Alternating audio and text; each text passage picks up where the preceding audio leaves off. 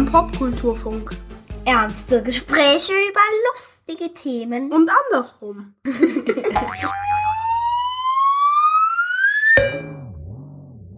Hallo liebe Menschen und willkommen zu einer neuen Ausgabe des Popkulturfunks. Diesmal geht's um das Thema Natur. Natur hat Menschen natürlich schon immer inspiriert, zu romantischen Sonetten, träumerischen Landschaftsmalereien, harten Survival Games oder Katastrophenfilmen. Natur war und ist ein Rückzugsort für Menschen. Aktuell sind es aber auch der Klimawandel und der dramatische Rückgang der Artenvielfalt, die uns und mich noch viel mehr beschäftigen. Wir leben in einer Zeit, in der uns die Natur richtig ordentlich reinkrätscht, weil wir umgekehrt schon lange der Natur unangenehm hart auf den Füßen stehen. Ein Thema, das ich schon eine ganze Weile auf dem Zettel habe und keine Frage, mit wem ich darüber am allerliebsten sprechen wollte. Sophia Katz ist Biologin und seit 2016 Teil des Hostteams von Game 2. Wenn ihr Sophia auf Instagram folgt, wisst ihr, dass sie sich viel mit Natur- und Umweltthemen auseinandersetzt. Alles sehr, sehr gute Gründe, sie für dieses Thema ins Boot zu holen bzw. einzuladen. Wie immer in diesem Podcast hangeln wir uns durch alles an Popkultur, was uns zum Stichwort Natur einfällt. Kleiner Disclaimer. Dabei plaudern wir querbeet über Themen, die wissenschaftlich betrachtet sehr viel komplexer sind. Wie immer gibt's ausführliche Show Notes zum Weiterlesen. Und jetzt geht's los. Das zählt jetzt einfach 3, 2, 1 runter und dann schwupps und schon laufen wir. Perfekt. So, und äh, diesmal kriege ich das hoffentlich auch hin. Gestern Abend habe ich es tatsächlich geschafft, dass nicht nur erst mein Diensthandy offenbar nicht auf lautlos war, obwohl ich das dachte, dass ich es lautlos gestellt hätte. Dann hat das, ähm, hat zwischendurch irgendeiner einen Anfall bekommen und dann bimmelte das wirklich irgendwo in einem Teams-Kanal. War da ein bisschen was los. Ah, Ja, Dann musste ja. ich ein bisschen rückwärts rollen mit meinem Stuhl, bin fast vom Stuhl gekippt, um das Ding auszumachen. und dann hat noch hier die, die Nachrichten-App von, von macOS, hier war ich halt auch nicht auf lautlos, Ja. beziehungsweise auf ähm, Fokus nicht stören.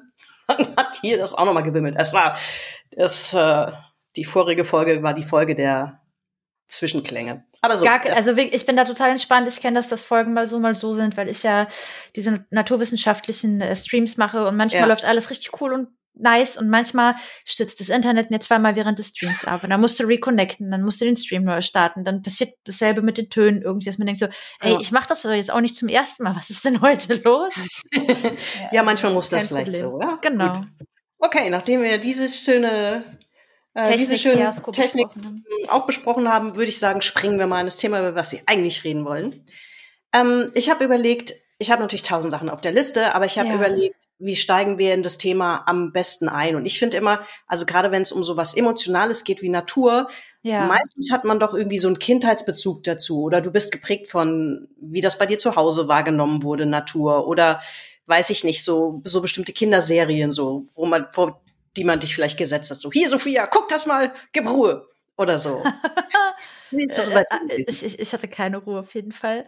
Ähm, wir wurden immer sehr beschäftigt tatsächlich. Ähm, also bei mir war Natur, glaube ich, immer ein Stück weit Teil meines Lebens, weil ähm, in dem Haus, in dem Geburtshaus quasi, wo ich zur Welt gekommen bin, wo ich aufgewachsen bin, dann auch, ähm, da war ein riesengroßer Garten. Also ich wurde von Kind auf in den Schnee geschickt und zum Spielen geschickt. Wir hatten einen riesengroßen Hof. Und als wir dann nach Deutschland kamen, war es hier auch so, dass wir relativ zügig, ähm, also sobald wie es dann ging, ähm, so ein Wochenendhaus hatten, wo wir super viele Wochenenden einfach zusammen mit der Familie verbracht haben. Also für mich war Natur relativ früh konnotiert mit, Einsch äh, mit Abschalten, mit äh, Sachen erleben, mit Quality Time äh, mit wichtigen Leuten zu verbringen. Ähm, ich glaube, Trickfilme war für mich ein relativ abgesetztes Thema davon, aber ich erinnere mich auf jeden Fall noch so an, an Kinderbücher, wo Natur natürlich auch immer eine sehr große Rolle gespielt hat, wenn man so ganz weit zurückgeht. Ja. Ja, ich bin auch, ich hatte auch das Glück, in einem, in einem Haus aufzuwachsen mit einem Garten, äh, mit Ja. einem kleinen und äh, hatte halt einen Vater, der sehr so naturverbunden oder interessiert war, obwohl der jetzt gar keinen Job in dem Bereich hatte oder so. Aber der, dem, der hat einfach Spaß dran gehabt, auch Sachen draußen anzupflanzen und solche Dinge zu Genau. machen. Ich glaube, meine Mutter hat ihm hart abgerungen, dass Ja. man auch nicht überall irgendwelche Beete haben muss, sondern dass für kleine Kinder einfach auch wichtig ist, es gibt einen Sandkasten, eine Wiese zum drauf rumtoben. Ne? Die wurde dann erst später wieder, als wir größer waren und dann nicht mehr unbedingt so viel im Garten gespielt haben, sondern andere Interessen hatten, wurde die dann wieder in eine Blumenwiese umgewandelt, immerhin. Also das war schon immer ein großes Thema so bei uns. Also wir hatten zum Beispiel, der hat uns dann so Kinderbeete immer gemacht. Da durften wir anpflanzen, was wir wollten. Und ich habe zum Beispiel immer Karotten ausgesät, weil ich das unfassbar spannend fand, wie so ein Ü-Ei sozusagen. Ja, da Ja. kommt erst was Grünes aus dem Boden und irgendwie hängt was äh, Leckeres unten dran. Man weiß aber nie, wie groß das ist, was für eine Ja. Form es hat. Das war sozusagen mein mein Karotten. Karotten sind aber auch eine Herausforderung, ne, im Anbau. Voll. Also Karotten, wenn man da was falsch macht, dann kriegst du halt einfach nichts raus. Dann Ich ist das weiß Ding gar so nicht, zwei wie ich das- Zentimeter lang. Ganz genau. Und ich, äh, ich erinnere mich, also in meiner Erinnerung waren das tolle Karotten. Aber heute, wo ich im, selbst einen kleinen Garten habe, der ist kleiner als der von meinen Eltern, ja, und ich habe auch ein paar Hochbeete, es ist unfassbar, wie viel ich scheitere. Das Ja. gibt's überhaupt nicht. Also Karotten ist wirklich nicht für Anfänger. Nee, ich habe meistens nur Vollchaos oder die sind zu klein oder ich krieg sie dann nicht gescheit pikiert. Ich habe alles versucht. Vorgezogen gekauft, ausgesät. Mit Karotten hatte ich echt noch kein Glück. Ja, da muss man auf richtig viel achten. Man muss die zwischendurch auch mal, wenn man die zu nah gepflanzt hat und die dann größer werden, Genau. auseinandersetzen. So. Also Freunde, wenn ihr euch einen Garten anlegt, auf gar keinen Fall Karotten als erstes rein. Äh, nee. Größter Fehler. Ich empfehle Kresse. Geht Ah, ja. immer, das ganze Jahr über. Ähm, also das, das ist wirklich was, was Schönes für Anfänger, aber Karotten nicht unbedingt. Also Ich- fand, äh, jetzt wo wir über den Garten sprechen, ähm, ich fand äh, Libellen immer richtig beeindruckend. Wir hatten, damit sich die ähm, Wickepflanzen quasi so hochwickeln konnten oder Paprika da dran entlang wachsen konnte zum Festbinden und Tomaten, äh, hatten wir so große Metallstäbe in meinem Garten stehen und darauf sind immer die Libellen gelandet. Und als kleines Kind wusste, die haben mich total fasziniert, weil die diese riesengroßen bunten Augen haben und diese tollen, langen, ähm, gemusterten Flügel.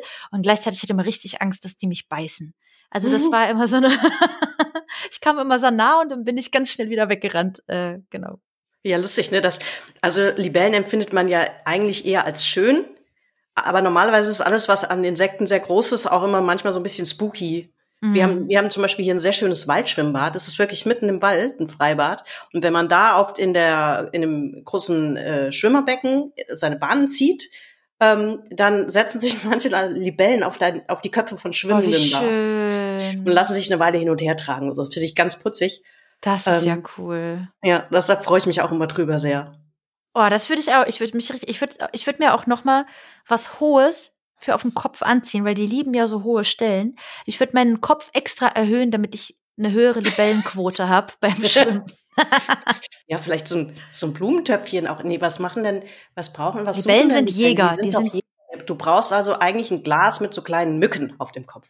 Ja, entweder das oder halt besonders hohen äh, eine Antenne, damit die das als Ausguckpunkt nehmen können für ihre Jagdflüge so. Ja, das, das ist auf jeden Fall auch ein Hingucker dann für alle anderen im Ja. Schwimmbecken. Aber die werden mich auch beneiden, ist natürlich ganz klar. Auf jeden Fall. Ich habe mich auch in so in der Vorbereitung ein bisschen mit Naturverbundenheit ähm, beschäftigt. Das ist natürlich eigentlich schon immer so in der jüngeren Menschheitsgeschichte ein Thema, natürlich in so verschiedenen Wellen auch. Also in der Romantik habe ich natürlich dann nachgelesen, kommt immer so ein bisschen daran, äh, darauf an, worüber man da jetzt redet, Literatur oder Malerei und so. Aber Landschaftsmalerei war natürlich dann ein großes Thema und so. Äh, Stichwort Caspar Da- David Friedrich, das ist auch einer, also wahrscheinlich einer, den fast jeder kennt, irgendwie so die als Maler. ist aktuell so in unserer Zeit ist Caspar David Friedli Friedrich äh, sehr, sehr beliebt geworden, gerade mit Ja. diesem Wanderer über dem Nebelmeer.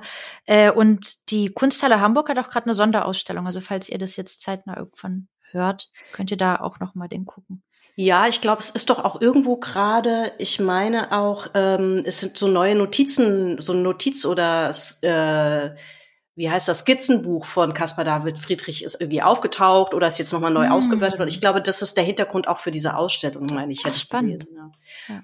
Ja, also ich habe das Gefühl, dass es jetzt auch gerade wieder so eine Renaissance natürlich gibt, auch von Naturthemen, liegt logischerweise an der Zeit, weil auch in der Romantik gibt's natürlich, oder generell gab's ja immer schon, hat das oft gesellschaftliche Hintergründe, warum sowas dann nochmal auch in der großen Welle auftaucht. Das ist natürlich heute auch stark Klimawandel, auch nicht erst seit gestern, hat aber jetzt natürlich einfach auch nochmal eine mm, größere Dringlichkeit, würde ich sagen.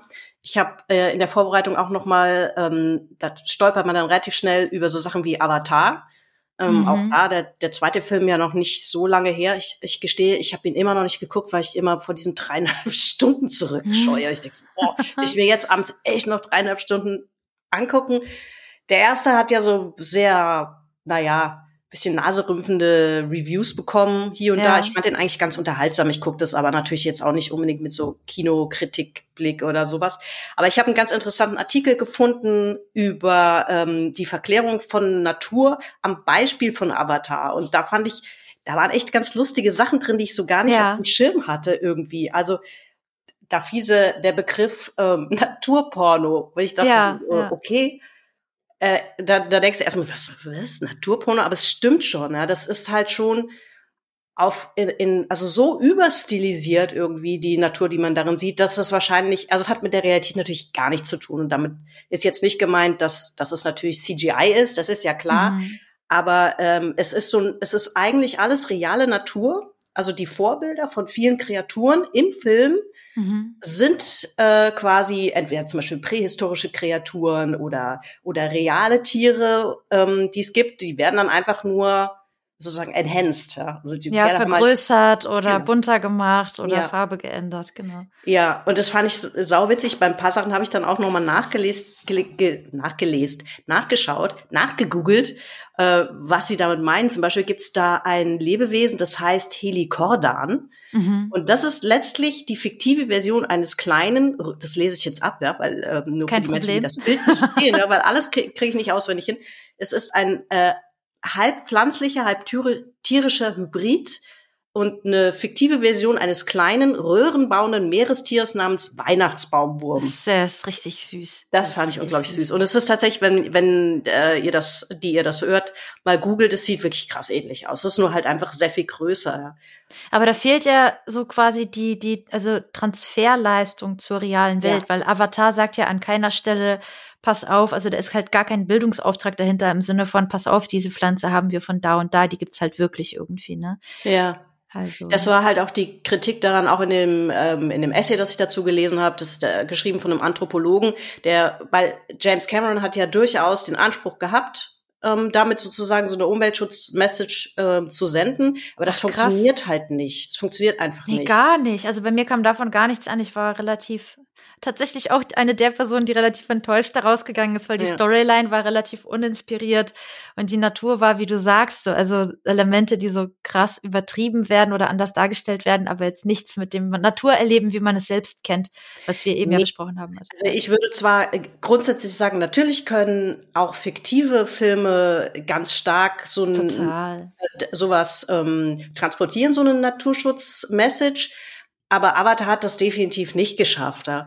Und es sind halt auch so ganz schräge Sachen drin, die hatte ich auch so gar nicht mehr auf dem Schirm. Die, diese humanoide Spezies, die es da gibt, mhm. ähm, das sind ja keine Säugetiere. Ja. Was sind die denn? Was machen? Ich habe ich hab wirklich nur den ersten Teil geguckt die, und den zweiten auch nicht. Die, ähm, also die, ich, ich weiß gar nicht, was die, was die genau sein sollen. Auf jeden Fall pflanzen sie sich fort, indem sie irgendwie, keine Ahnung, mit Tentakeln so Kontakt aufnehmen oder sowas. Ah. Aber Jetzt kommt das, wo ich echt gedacht habe, so liebe Zeit. Die weiblichen ähm, Navi, die haben Brüste. Was natürlich exakt überhaupt keinen Sinn macht, wenn man kein Säugetier ist. Und das ist wirklich einfach nur, weil es sexy ist. Das finde ich halt ah. schon so ein bisschen aus heute, also damals ist mir das nicht so aufgefallen, aber als ich das jetzt gelesen habe, ich gedacht so, oh mein Gott, Cameron. Das Witzig, stimmt, darüber habe ich nicht nachgedacht. Ja. Ja, also es ist wirklich halt nur, weil die Hauptfigur, die weibliche Hauptfigur von den Navi halt, ich glaube, die ist, ich weiß gar nicht, wir hatten die gespielt, Zoe Kravitz? Oh, ich bin, ich bin, ich bin ja, nicht gut in Schauspielerinnennamen. Ja, ich peinlich, das habe ich auch nicht mehr. Ich habe es irgendwo gelesen, habe es vergessen, aber auf alle Fälle hätte das einfach auch nicht funktioniert, weil das natürlich, ähm, weil die die reale Schauspielerin irgendwie auch in diese Figur übertragen mussten. Ja. Also ja. hatte die Brüste fertig, ist der Lack. Also ja, ich meine, ich würde ja immer sagen, klar, künstlerische Freiheit und so, aber das ist halt an der Stelle würde ich sie nicht ausleben wollen. Vielleicht nicht so eine Zum Glück mussten wir die nicht spielen, ey. Nee. ja, das, äh, das zu Avatar und warum, warum klingelt es jetzt? Es, es ist, äh, äh, weil, ich sag noch, wir fangen noch an mit. Deswegen, aber es ist gut, dass wir an der Stelle diese kurze Pause gerade hatten, weil, weil kannst perfekt schneiden. Das ist super. Ja, spitze, oder? Ich Ja. mach kurz, ich sage kurz, ich bin gleich wieder da. Ich lass einfach laufen. Ja, Und mach ruhig. Hinterher spiele ich hier lustige Easy Listening Musik. Eine Sekunde. Alles gut.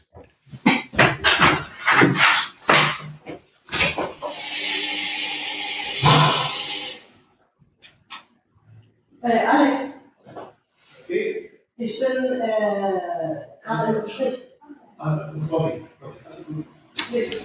Kann ich dich leider nicht ausrichten. Los, mit und ab, Äh, Daniel ist noch nicht zu Hause. Wir gucken mal. Ciao.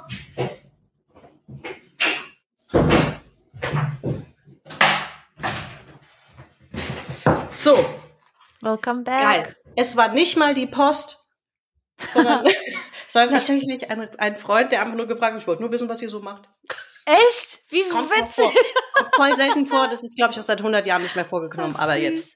Kein Problem, aber ich weiß, wie, wie wir da ansetzen können, weil ich, ich wollte äh, tatsächlich was sagen, aber war mir nicht sicher und habe das jetzt kurz noch mal ein bisschen gegoogelt zumindest. Wie praktisch. Dann shoot. Äh, ich habe gerade eben auch nachgedacht, wie das denn bei, bei anderen ähm, medialen Formaten so ist, wo man eine ähm, Form von Alien Life irgendwie hat, wie zum Beispiel jetzt bei Mass Effect, wo man ja sehr, sehr viele unterschiedliche ähm, Völker hat, ähm, die als Aliens oder so dargestellt werden. Da sind ja aber, glaube ich, ja auch alle, wenn die ein Female Character oder also ein weiblich gelesener Charakter sind, die haben, glaube ich, auch alle dann Brüste so, ne? Weil da ist ja so eine Dating-Situation und wahrscheinlich Ja. dachten die sich, nee, da müssen wir das irgendwie Ja, lustig, ne? Da, also man äh, würde halt wahrscheinlich immer, ich m, wahrscheinlich werde ich jetzt in Zukunft immer darauf achten, ob weibliche Spezies in irgendwelchen Science-Fiction oder Fantasy-Szenarien auch wirklich haben. Säugetiere sind und ob Ob sie wirklich Säugetiere Richtig, ob sie, genau, das ist nämlich eigentlich der Punkt. Du hast völlig recht. Sind das Säugetiere? Weil an, ansonsten ist fein so, have your breasts, wenn du Säugetier bist. Richtig? Ansonsten denkt euch was anderes aus, aber vielleicht möchte ich das auch gar nicht wissen, was ihr euch dann ausdenkt, warum es diese Hubbel da gibt. Das wird dann wirklich strange. Ähm, weg von Brüsten. Es lohnt sich. Kurz weg von Brüsten. Ich habe äh, noch notiert, wenn ich über so, wenn ich an Videospiele und Natur denke, fällt mir noch als nächstes Far Cry Primal ein. Das mochte ich wahnsinnig gern tatsächlich, weil die Natur so schön da ist. Erzähl mir gern, warum, weil ich habe keinen der Far Cry-Teile gespielt. Okay, jetzt wisst ihr es alle, ich habe sie nicht gespielt. Aber es ist hervorragend, Valentina, weil du kannst mir jetzt erzählen, was da so toll ist. Ich habe auch nicht alle gespielt, aber einige. Ähm, aber das war der, der mir tatsächlich ähm, erstaunlicherweise am meisten Spaß gemacht hat, obwohl es der einzige ist, ähm, der so ein bisschen aus der Reihe fällt, dahingehend, weil er keinen Hauptgegner hat. Also diese Far Cry-Teile Mm. sind ja eigentlich immer da, zeichnen sich ja immer dadurch aus, dass es natürlich einen starken Bekloppten gibt, üblicherweise, der irgendwie so der, der Endboss ist. Ähm, und das war hier nicht der Fall. Hier, das spielt ja, ist ja prähistorisch. Ähm, und ich habe damals auch sehr bewundert, fand ich sehr spannend, ist aber auch leider nicht viel draus gemacht worden. Also zum, also du kriegst ja immer, ähm, als Spielepresse kriegst du ja immer schöne Booklets, wo dann auch ganz viel Hintergrund erklärt wird oder so. Eigentlich sehr schade, dass das dann an die Menschen, die es spielen, nicht weitergegeben wird, ähm, Oh. so detailreich, weil da stand wirklich drin, wie viel Forschung die ja auch reingesteckt haben, ähm, um diese prähistorischen Völker zu entwickeln. Ja. Ähm, in dem Sinn, dass, äh, dass sie sich angeguckt haben, wie sah denn Europa aus in der Zeit, in der es spielt.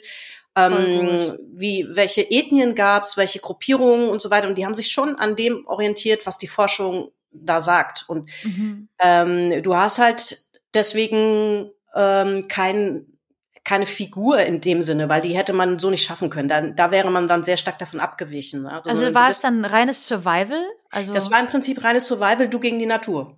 Und du konntest auch nicht wie sonst irgendwie Dinge in einem Shop kaufen. Du musstest wirklich alles Stöckchen sammeln, um dir deine Waffen zu machen. Und für, äh, keine Ahnung, Medizin musstest du halt Kräuter sammeln und all so ein Zeug und so. Und ähm, ich fand das, das hat wahnsinnig viel Spaß gemacht. Ich habe es nicht komplett durchgespielt, weil wie fast alles das immer so, dieses Open World wahnsinnig zeitintensiv ist. Ja? Also du, Ja, du voll. verbringst irre viel Zeit damit, von A nach B zu latschen und dann musst du, das Einzige, was dann irgendwann geht, sind so Schnellreisepunkte irgendwie. Aber so viel wie du so essen könntest in, in einer echten Natursituation, so wenn man sich jetzt Seven vs. Wild anguckt und das Ja. so auf Far Cry Primal so ein bisschen, Far Cry Primal, sorry, äh, so ein bisschen projiziert, so weit würdest du da gar nicht kommen. Nee. Also manche Teams haben ja Wanderungen geschafft, aber das war's dann auch. Also so ein Kampf mit einem Bär wäre da jetzt nicht mehr drin gewesen, glaube ich. Auf keinen Fall. Es hat einfach alles irrwitzig lange gedauert, aber das, äh, aber man hatte vom Spielen her oder ich hatte das Gefühl, du bist halt so Teil von so einer lebendigen, atmenden Welt. Und Mhm. äh, natürlich hattest du auch Gegner, ja. Es gab halt ähm, äh, also sehr gefährliche Stämme, den, die du treffen konntest, die halt sehr isoliert aufgewachsen sind, die halt Mhm. weniger weit entwickelt waren und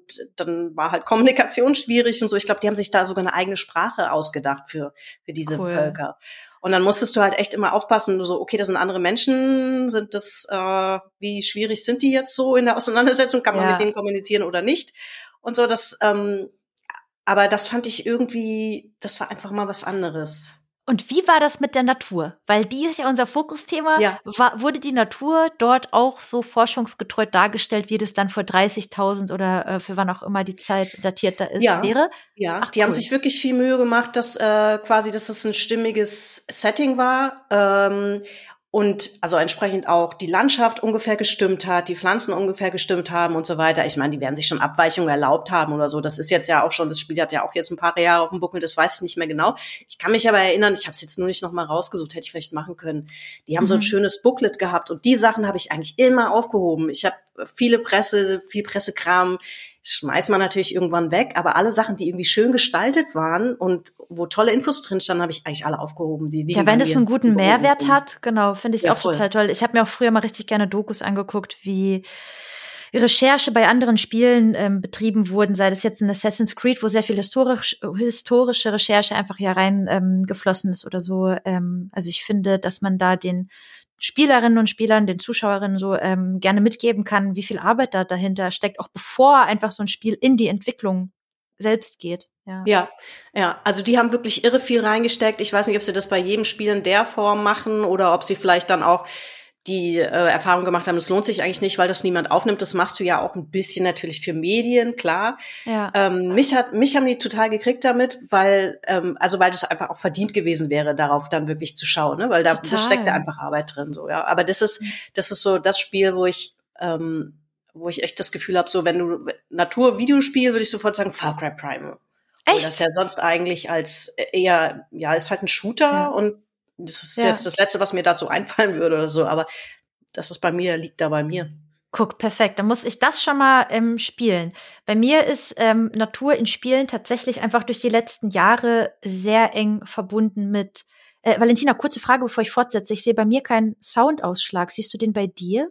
Ja, Ach so, okay, weil bei mir wird in Zencaster kein Ausschlag gezeigt. Ja, das ist, ist aber bei mir zum Beispiel auch so, wenn ich jetzt spreche, ist der nur ganz klein zu sehen. Ich glaube, das ist jeweils immer, dass die Gegenstelle wird normal, wird dir angezeigt. Also ich in dem Fall mit einem tollen Sound, äh, quasi mit dieser schönen Welle. ja. Und ähm, das ist normal. Okay, nur so, solange, solange das fein ist. Okay. Ja. Ähm, für mich ist das Breath of the Wild tatsächlich, einfach weil ich da so unendlich viele Stunden äh, reingesteckt habe. Und ich weiß, dass du das nämlich auch gespielt hast und das magst. Warte kurz. So. Also für mich ist ein Breath of, Breath of the Wild einfach so cool, weil die Natur in so vielseitigen Habitaten und Arten dargestellt wird. Du hast zum einen halt diese Berge, du hast auch eher so Wüstengebiete mit unterschiedlichen Sachen, die auch nur dort dann vorkommen. Du hast aber auch sehr viel Wiesen und Wälder. Ähm, und das mag ich richtig, richtig gerne. Ähnlich wie bei Red Dead Redemption, was ich auch immer noch, das ist aber immer noch auf meiner Bucketlist. wo Ich Mhm. aber auch weiß, dass die Natur richtig schön dargestellt wird, aber da weiß ich, dass da die Quests teilweise, weiß ich nicht, ob ich die machen könnte, weil Quests auch daraus bestehen, dass man irgendwelche Tierchen töten muss. Weiß ich nicht, Ja, ob das ich das ich auch nicht ganz. Habe ich in, in WoW schon nicht gerne gemacht. So, aber ähm, Red Dead Redemption, ähm, da war ich ehrlich gesagt, ähm, ich habe das angespielt und war dann ein bisschen enttäuscht davon, gar nicht, weil es nicht toll aussieht. Das sieht's schon. Aber ähm, es gibt ja immer so, ich weiß nicht, ob du den Ausdruck kennst, uh, the smallest hill you're willing to die on. Also wirklich so Kleinkram, Ja, der dich total nervt, wenn, wenn das jemand falsch macht, im Film, Buch oder sonst wo. erzähl. Und da ging es schon dabei los. Also ich bin halt auch lange Jahre geritten, jetzt inzwischen nicht mehr, weil das äh, mein Pferd vor zwei Jahren, also meine Reitbeteiligung muss ich dazu Ja. sagen, mit 33 Jahren dann friedlich eingeschlafen ist. ja. Aber das und dann habe ich aus Zeitgründen mir kein neues Pferd zum Reiten mehr gesucht. Aber da- das ist halt, so bin ich halt aufgewachsen. Ja. Und wann immer ich sehe, dass in Filmen oder Videospielen zum Beispiel Viren eingespielt wird als Audioschnipsel, wo es Ah. nicht hingehört, kriege ich einen Föhn. Oder wenn ich sehe, dass Leute von der falschen Seite aussteigen, aufsteigen, wo ich denke, Leute, das ist ein Minimum Recherche. Wenn jetzt, ihr macht euch so viel Mühe, so den wilden Westen am Ende der Zeitperiode, wo er nicht mehr so wirklich wild war, darzustellen, aber ihr schafft es nicht mal jemand zu fragen, wie, wie Reiten organisiert war. So. Und was ist der Fehler für Leute, die nicht ja. reiten wie ich? Ja, ich, wie gesagt, das Smallest Hill, ja, da, da ja. denken jetzt alle wahrscheinlich so, die hat's nicht mehr alle, aber das ist wirklich, du steigst immer immer von links ja. auf, eigentlich. Oh, wirklich? Und der, der Hintergrund ist ganz banal, ja. Also zumindest bei dem europäischen Reiten ist es so, das kommt ja von, von den Reiterheeren, als man damals noch irgendwie weite Landstriche mit zu Pferde bereist hat, beziehungsweise natürlich auch äh, große Reiterheere ähm, Kriege Ach, Und man hatte ja Waffen, das heißt, du konntest man, gar nicht von genau. der anderen Seite aufsteigen. Üblicherweise, als Rechtshänder hast du natürlich ein Schwert oder sowas links hängen und wenn du dann, du kannst einfach sonst nicht aufsteigen. Das ist im Weg dann. Es funktioniert nicht. Plus, wenn du organisiert ähm, starten willst, musst du natürlich eine super Organisation haben. Es ist, ist genauso wie Soldaten natürlich marschieren. Kein oh, stimmt, wie witzig das wäre, wenn ja, alle so random von irgendeiner ja, Seite aufsteigen. Ah, wo ist der Gaul? Oder links, rechts, ach scheiße, ich habe den Sattelgurt nicht. Es muss halt alles funktionieren, es muss schnell gehen. Ja, Alle steigen geordnet auf, von links der Säbel sitzt und so weiter. und ja, und ich meine, klar, im Wilden Westen war das nochmal vielleicht ein äh, Tick anders. Ähm, die Europäer haben Pferde mitgebracht und dann kam es so ein bisschen drauf an, wie sich das entwickelt hat. Aber das ja. waren ja auch erstmal natürlich Franzosen, Engländer, Spanier, die von dem europäischen Reiten herkamen. So. Wie und, witzig, das ist ja auch ein toller historischer Fakt. Ja, und da, da habe ich dann schon gedacht, das geht nämlich relativ schnell los mit so Verfolgungsjagden zu Pferde da und da war ich dann irgendwie schon, habe ich gesagt, oh, das ärgert mich, das ist doof, ich, das gefällt mir nicht und außerdem. Aber ich kann das total nachvollziehen. Mir geht es, glaube ich, ähnlich, wenn ähm, im Film der falsche Sound für irgendein Tier verwendet wird. Ja. Man hat ja zum Beispiel oft irgendwie einen Adler, sobald irgendwas Geier- oder Adlermäßiges im Himmel ist, kommt ja immer dieser Schrei, dieser Ja, genau, stimmt. Ja, ist ein Bussard. Das ist kein Adler. Adler machen richtig die peinlichen Sounds. Niemand möchte wissen, wie ein Adler klingt. Ja. Deswegen werden einfach immer aus irgendeinem Archiv Bussarde genommen, weil die so spektakulär klingen. Ja, da denken, die denken sich da wahrscheinlich nichts dabei. Aber um, um das noch ähm, hier für ganz große Klugscheiße noch zu vollenden mit dem Viren, Pferde sind Fluchttiere. Was machst du, wenn deine eigene Waffe, wenn, wenn deine einzige Waffe die Flucht ist? Äh, dann ist es dann natürlich logisch, dass du einfach die Klappe hältst und dich unauffällig um Acker machst oder halt eben so schnell wie möglich, aber du tust es, ohne mögliche andere Gegner auch noch lautstark auf dich aufmerksam zu machen. Ja. Also wenn ein Pferd Angst hat, dann wiehert es nicht, dann hältst die Klappe und haut ab. Das ist Ganz aber simpel. bei Breath of the Wild ja auch falsch. Das wiehert auch, wenn es. Angst kriegt und angegriffen wird. Ja. Das werde ich jetzt nie wieder ausblenden können. Naja, gut, da, vielleicht können wir da noch äh, argumentieren, es ist ein Fantasy-Pferd, das macht vielleicht andere Dinge. Aber zum Beispiel bei eben äh, Red Dead Redemption, wo man schon einen gewissen Anspruch an, äh, äh, ja, quasi das Setting ist real irgendwo, da hätte ich das erwartet. So stößig bin ich. Habt ihr alle gehört? Nächstes Mal Valentina fragen, ja. bevor ihr ein Pferd da reinballert. Endlich aber, dürfte ich das auch mal sagen.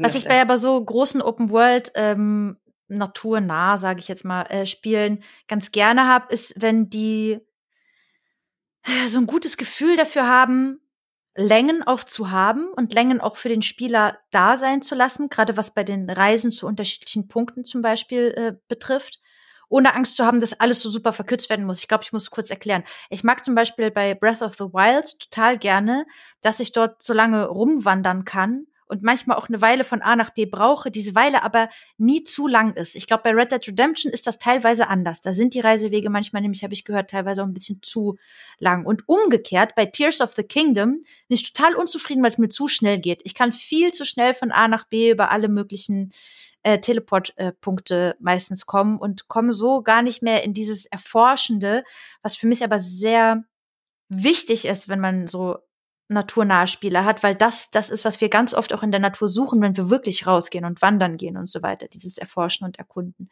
Geht's dir da ähnlich? Ja, ich ähm, habe ich tatsächlich so noch nicht drüber nachgedacht, aber du hast natürlich total recht, weil das ist einfach auch natürlich, ähm, es ist einfach generell wichtig für Immersion. Ne? Wenn du das Gefühl vermitteln willst, dann müssen die Zeitabläufe auch in einem Videospiel irgendwie stimmig sein. Das könnte auch in einem Autorennspiel natürlich ja. so sein, ne? aber bei Natur hat's dann halt die Anforderung, dass du es irgendwie ein bisschen fühlen können musst. Total. Vielleicht. Und Längen sind total okay. Wenn ich wandern gehe, finde ich auch nicht jeden Abschnitt der Wanderung total spannend und geil. Manchmal kämpft man sich eine halbe Stunde durch, fragt sich, was mache ich hier eigentlich? Ja. Ich bin hier nur noch, weil der Rückweg noch länger wäre jetzt als der Hinweg. Also ich finde zum Beispiel World of Warcraft hat es ganz gut hinbekommen. Das war zwar teilweise, ich meine, das darf durchaus auch mal ermüdend sein, ja, weil das manchmal ist es auch anstrengend. Gerade bei Zelda fand ich es manchmal auch wahnsinnig diese Latscherei. Ich kann auch mit meiner völligen Unfähigkeit zur Orientierung zu tun haben. Das kann auch sein, weil manchmal ist ja, du guckst auf die Map und bist ja dann total unsicher. Ist es also, weil die Ebenen oft nicht stimmen. Du weißt dann oft nicht, ach so, ich latsche die ganze Zeit hier unten rum. Das ist auf einem Berg. das ist so, also mir geht's manchmal so, dass ich da Orientierungsschwierigkeiten habe. Ähm, aber, aber WoW, finde ich, hat das ganz gut hinbekommen, dass man, du bist zwar wahnsinnig viel rumgelaufen, aber das war in sich einigermaßen stimmig. So. Ach, cool, ja. Und das, äh, das ist, glaube ich, einfach generell bei Spielen wichtig, dass sie für ihre Welt eben auch ein zeitliches Gefüge haben, was so in sich funktioniert. Ja, total. Und ich finde es ja auch fein, dass man später immer schneller vorankommt, ja. so je, je mehr Teleportpunkte man irgendwie hat. Aber gerade dieser Anfang, wo du anfängst, diese Welt so zu atmen und kennenzulernen, wenn da zu viel gleichzeitig so auf mich äh, reinkommt und zu viele Fast Travel Points, so dann schmeißt man mich damit tatsächlich. Ähm, ja. Das ist für mich so, und wie hast du es gesagt? The smallest hill to die? The smallest hill you're willing to die on. You're willing to einer. die. Ja. Ich liebe das Bild, das ist sehr süß. Ja. Äh, ansonsten habe ich auf meinem Zettel für, für Spiele tatsächlich noch was, was vielleicht auch wieder komplett absurd klingt, aber es ist für mich Plants vs. Zombies. Ich liebe das es. ist natürlich ich eigentlich eher ein Gartenspiel als ein Naturspiel, aber ich, ich hat das so fasziniert. Ich habe wirklich ein, das iPad damals gekauft, nur wegen diesem Spiel. No way, echt? Ja. Ich wollte, okay. ich wollte gar ganz, ich war eigentlich nur mit einem Freund da, der hat, der wollte eins kaufen. Das ist auch so ein Techie und der stand dann stundenlang irgendwie an der, an, da bei der Beratung hat dann überlegt, welches Setup er da nimmt oder so. Währenddessen stand ich halt an da und habe halt das, was rumstand, ausprobiert und habe halt Plants vs. Zombies darauf entdeckt. Dann habe ich das wirklich direkt unter den Arm geklemmt, habe alle Halsabschneiderverträge mit äh, einem äh, Provider unterschrieben, die mir das günstig verschafft haben. Nur. Das habe ich total gaga. Das, aber ähm, ich bin auch EA bis heute böse, dass sie den zweiten Teil dann so verkackt haben, weil es dann so hart unangenehm monetarisiert wurde.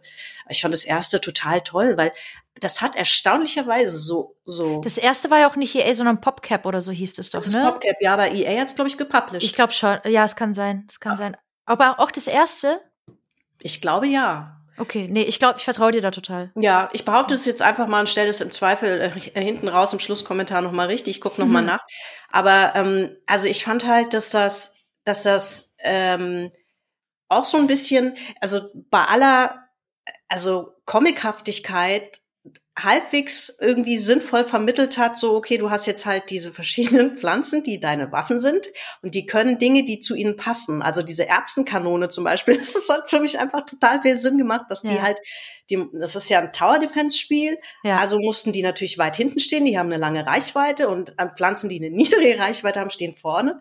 Und die Walnuss, immer die Walnuss. Ja, und das hat halt auf eine, also abgesehen davon, dass es wirklich einfach ein gutes Tower Defense Spiel war, das hat funktioniert, finde ich, hat es auf eine sehr skurrile Art äh, authentisch was vermittelt. Also nämlich halt ein Gefühl für so Pflanzen. Ich weiß, das wahrscheinlich auch wieder, dass das wirklich seltsam klingt, aber ich habe das wirklich sehr lange noch gespielt. Ja, also für ein Tower Defense Spiel hat es schon sehr süße Elemente, ne? Also zum Beispiel, ja. dass die Pilze, die alle immer nur ja bei Nacht einsetzbar sind, aber dass du nachts halt auch keine Chance hast, wenn du nicht mit Pilzen äh, kooperierst. Wir haben ja tatsächlich in der Pflanzenwelt ähm, sehr wichtige, viele sehr wichtige Symbiosen von Pflanzen äh, mit Pilzen, wo Pflanzen ohne Pilze tatsächlich nicht sehr weit kommen teilweise, weil Pilze ermöglichen ja. denen einfach eine viel weitere ja. äh, Nahrungsmittel. Ach, jetzt komme ich nicht auf das Wort.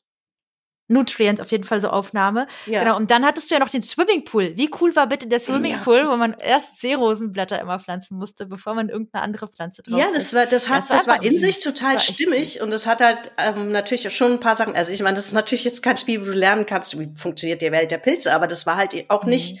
das war nicht komplett Freestyle. Also das war nicht random, was die sich da ausgedacht haben. Ja. Irgendwie. Also ich fand es mega. Total, also kann ich dir nur zustimmen. Ich habe es auch richtig doll äh, gesucht und gespielt. Und beim, beim zweiten Teil hat mich gestört, dass man dann halt einfach 10.000 unterschiedliche Welten hat, wo man durch Ägypten nur durch weiß ich nicht was gereist ist. Und ich fand die einfach ein bisschen einfallsloser gestaltet als beim ersten Teil. Aber es ist ja häufig so, dass man dann ja. versucht, den zweiten Teil irgendwie also ergänzend auf dem ersten aufzubauen und dass genau die ja. Ideen nicht mal so originell sind. Ja, ich meine, das äh, da kann man natürlich irgendwie ähm, leicht dann drüber urteilen oder so. Das ist vielleicht auch die Erwartungshaltung, die man dann kaum erfüllen kann als Publisher oder Entwickler oder so. Aber ein paar Dinge hätten sie sich schon irgendwie finde ich, sind schon mutwillig gewesen. Also halt diese Monetarisierung fand ich unangenehm, ja. dass man so viele Sachen nicht einfach freispielen konnte, sondern letztlich eigentlich kaufen musste. So habe ich zumindest in Erinnerung. Ähm, ja, das war einfach, das, das hat dann nicht mehr so viel Spaß gemacht. Es hat so seinen Charme auch verloren. Es hatte mhm. ja auch einen wahnsinnig charmanten Soundtrack. Ähm, ja. Und so, ich habe auch heute noch diese Sonnenblume hier irgendwo rumstehen. Süß. Ähm, und ein Freund, das war ganz süß, der hat dann, ich weiß gar nicht, wo das war, der hat auf irgendeiner Messe, hat er von, bei PopCap irgendwie einen Termin gehabt und so und hat mir dann ein, hat mir dann tatsächlich den, äh, ein Bild davon mitgebracht ja. von irgendeinem und hat mit einem mit einer Signatur, beziehungsweise wie heißt das, mit einem Autogramm und da stand von irgendeinem der Entwickler Keep on Planting. Mm. So, das habe ich natürlich bis heute aufgehoben. Das ist richtig cute. So was ja. hätte ich auch aufgehoben. Ja. Ja. Hm, jetzt bin ich mit Spielen eigentlich schon fast, fast ein bisschen durch. Ich habe äh, zum Thema Landwirtschaft äh, wirklich nur noch den, den Landwirtschaftssimulator so auf dem Zettel, aber den habe ich überhaupt nie gespielt, muss ich sagen. Das ist, da hört es bei mir auf einmal. mit. Ich habe äh, noch was äh, zu Landwirtschaft, äh, zu Landwirtschaft, zu Games, weil ich mir da so ein bisschen Gedanken über Repräsentation von Natur in Games noch mal ja. einen kleinen Punkt habe. Ähm, Genau, um bei den Beispielen zu bleiben, die wir jetzt äh, mit Breath of the Wild geöffnet hatten, ist mir dann irgendwann auch aufgefallen tatsächlich, dass so die wichtigsten, also die man als Spieler als wichtige Zonen wahrnimmt, weil dort einfach das Itemreichtum so hoch ist, sind oft Bereiche, die an einem Landschaftsmosaik gekoppelt sind. Also wo gerade zum Beispiel ein Wäldchen in eine Wiese übergeht oder wo irgendwo ein kleiner Teich ist mit einer offenen Lichtung und da auch irgendwie eine Wiese drumherum. Und das finde ich ganz süß, weil es ist tatsächlich auch in der Realität ja so, dass die wichtigsten Teile sind nicht irgendwie unsere Wälder, also die artenreichsten, sondern es sind äh, gerade die offenen Landschaften, die Wiesen und so, die wir gar nicht so sehr zu schätzen wissen oder diese eben Landschaftsmosaikbereiche, wo auch in der realen Welt so, ja, wir besonders viele unterschiedliche Tierchen und Pflanzen finden. Das fand ich ganz süß, mir auch neulich aufgefallen noch. Ja, stimmt. Ich habe in dem äh, was, was mich ein bisschen gestresst hat zwischendurch war, dass ähm, bei dem aktuellen, bei dem letzten Teil, dass man in manche Zonen kommst du ja nur rein, wenn ähm, wenn du dir dann entsprechend irgendwie so, ich, was war das, Chili-Suppe oder sowas, so ein Chili-Gericht machen, musst du dir machen. Ja. Wenn, wenn die die Kälte muss, sonst erfrierst du innerhalb von zehn Minuten ja. oder so. Das, das hat mich dann irgendwann, dachte ich so, oh Gott, schon, ich habe nur zehn Minuten und ich laufe hier schon wieder stundenlang in die irre Scheiße, ich muss wieder Chili machen. Also das, das Schlimme ist auch, du merkst, wie kurz zehn Minuten eigentlich ja. sind. Das ist das eigentlich Schlimme. Ich bin ja. da so einen halben Werk hochgekraxelt und auf einmal gilt die Potion nicht mehr. Was geht? Ja. Im neuen Teil kannst du aber cheaten, Valentina. Du kannst einfach so ein Rodonit auf dein Schild hinten draufkleben und der wirkt auch wie Chilisuppe und der hat keinen Timer. Toll. Das sagst du mir jetzt. Muss ich mal dran. so, ich äh, kram in meinen Zetteln. Ich habe bei diesem Thema, äh, wenn du nichts zu dem noch ergänzen hast zum Thema Videospiele, ist mir, ich habe hab ich noch was. Also nicht zum Thema Videospiele dann, aber dann würde ich zu einem anderen Punkt noch mal bei mir gehen, noch mal zum Thema allgemeine Naturverbundenheit. Ja, sure. Ähm, und zwar habe ich gefunden, ähm, so ein, äh, ich glaube, das ist von der Uni Köln und irgendeiner anderen Vereinigung, äh, gibt es so einen Jugendreport Natur. Mhm. Das machen die schon einige Jahre. Ähm, den letzten, den ich gefunden habe, ist von 2021. Kann sein, dass es jetzt in den letzten Jahren wegen Corona, was natürlich ein krasser Einschnitt war, irgendwie nicht stattgefunden hat. Aber die beschäftigen sich damit, die, die beschäftigen sich damit, wie für äh, Kinder und Jugendliche, was die für einen Naturbezug haben. Ja. Ach, spannend. Ähm, Finde ich auch total, weil man hat ja so das Gefühl, dass so ab 30 nehmen die Aussagen zu, wie, ha, wir sind früher noch auf Bäume geklettert und die und guckt heute nur noch aufs Handy. Mhm. Was natürlich ein bisschen Quatsch ist, weil ähm, das eigentlich an alle Leute geht. Also aufs Handy gucken tun eigentlich alle Menschen. Voll. Tatsächlich sind es im Zweifel eher Kinder und Jugendliche, die noch mehr rausgehen als Erwachsene. Aber was, was sich finden lässt, ist, ähm, dass es so eine Art Naturentfremdung gibt inzwischen. Also zumindest stellt es mhm. dieser Report fest. Und der hat gar nicht so viel damit zu tun, dass die Leute oder Kinder und Jugendliche Natur irgendwie blöd oder langweilig finden oder sowas, aber dass sie sie ein bisschen auch verklären, dass es kein, es ist nicht mehr so ein authentischer Naturbezug. Und das hat jetzt gar nicht so viel damit zu tun, vielleicht auch ein bisschen, ja, aber die meisten Kinder wissen schon, dass Kühe nicht lila sind. Aber ähm, ja, es gibt eine Entkopplung davon. Und die machen so ein bisschen auch das Feld auf, dass es so eine neue Spiritualität gibt. Ach, oh, sorry, äh, sorry, sorry, hat meine Meinung dazu zu doll. Ja, ja, ich, äh, ich teile das auch nicht in allen. Also ich finde zum Beispiel, also sie kritisieren dann zum Beispiel so ein bisschen auch ähm, Peter Wohleben, relativ zu bekannter Recht. Autor, ähm, und so ein, wie, wie nennen die das hier? Äh, ich muss kurz auf meinen Zettel gucken ich zitiere es vielleicht mal ganz kurz. Als Prophet einer neuen Waldspiritualisierung tritt seit geraumer Zeit der Privatförster Peter Wohlleben in Erscheinung.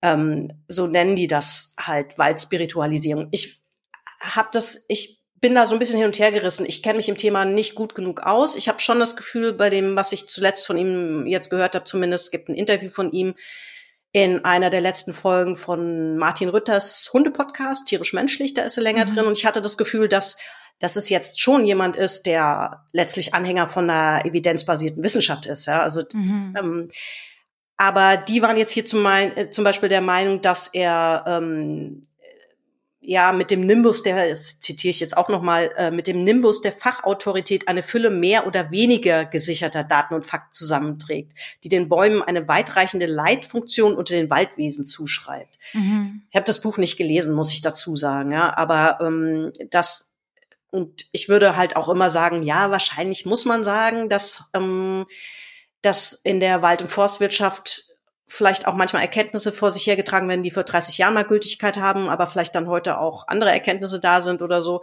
Aber würdest du zustimmen, dass es sowas wie so eine Waldspiritualisierung oder vielleicht auch so eine Naturverklärung heute gibt? Äh, sehr, sehr großes Themenfeld tatsächlich, würde ja. ich sagen. Also natürlich ist Forstwirtschaft vor 30 Jahren was anderes als heute, gerade weil wir ja jetzt auch erkennen, wie viel ähm, falsch wir angebaut ähm, haben. Und die Klimakrise macht das ja ganz, ganz deutlich, dass wir die perfekten Bedingungen geschaffen haben, ähm, die Negativspiralen auslösen. Also Stichwort jetzt Borkenkäfer, dafür kann der Borkenkäfer nichts. Das ist natürlich die Schuld von einfach einer falsch betriebenen Forstwirtschaft, die unnachhaltig ähm, ist. Genau, Stichwort Plantagen. Wir haben halt kein, praktisch keine wilden Wälder mehr. Genau. Deutschland sieht auch nicht so wahnsinnig gut aus im Gesamtbild, was Naturschutzgebiete zum Beispiel angeht. Genau. Sehen wir echt schlecht aus. Das nur so als Zwischen. Genau, also wir, wir haben einfach sehr viele Monokultur angepflanzte Fichten und das ist natürlich, hat gar keine Resilienz, ähm, genau, in, in der Klimakrise.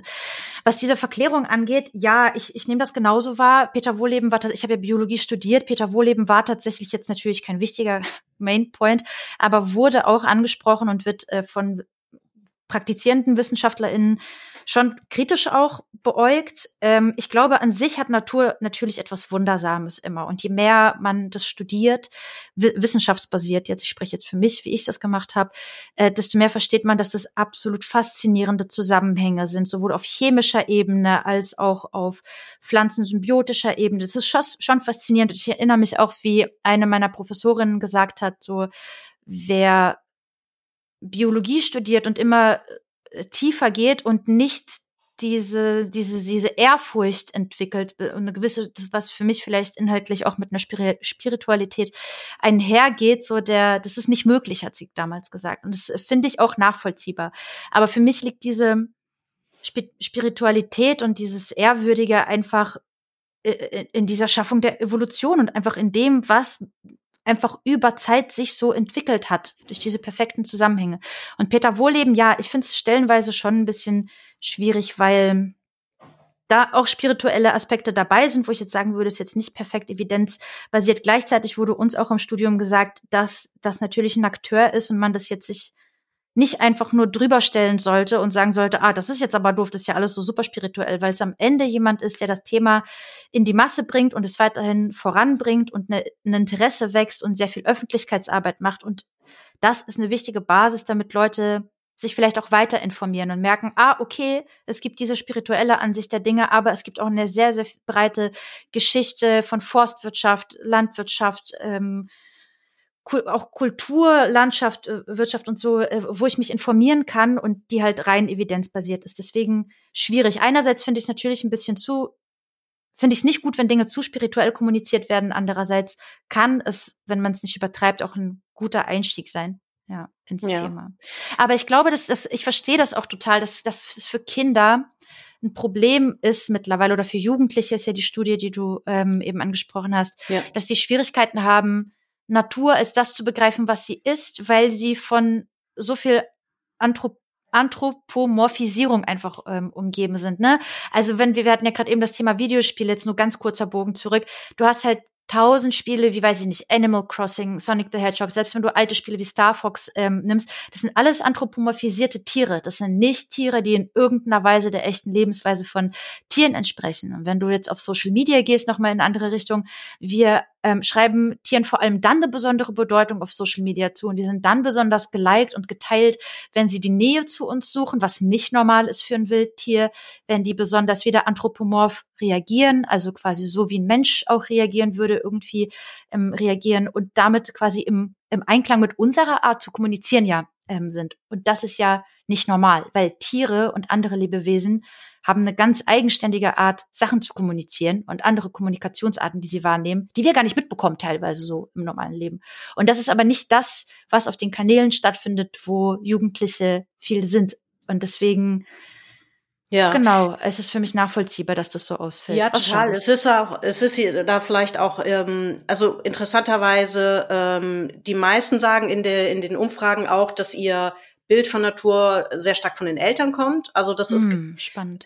Also von daher ist es zumindest am Anfang offenbar gar nicht so sehr nur Social Media oder Videospiele oder irgendwas, aber tatsächlich kannst du ja kaum entkommen. Ne? Schon ich, ähm, wenn ich mich zurückerinnere, auch bei mir waren ja so Serien wie Biene Maya natürlich auch, äh, also anthropomorphisierte Tiere. Total. Ähm, macht man natürlich für Kinder auch so. Aber wenn man halt in diesen Naturreport guckt, ähm, dann sind es schon krasse Zahlen. Ne? Also die schreiben da 76 Prozent stimmen der Aussage, Tiere haben die gleichen Lebensrechte wie Menschen zu.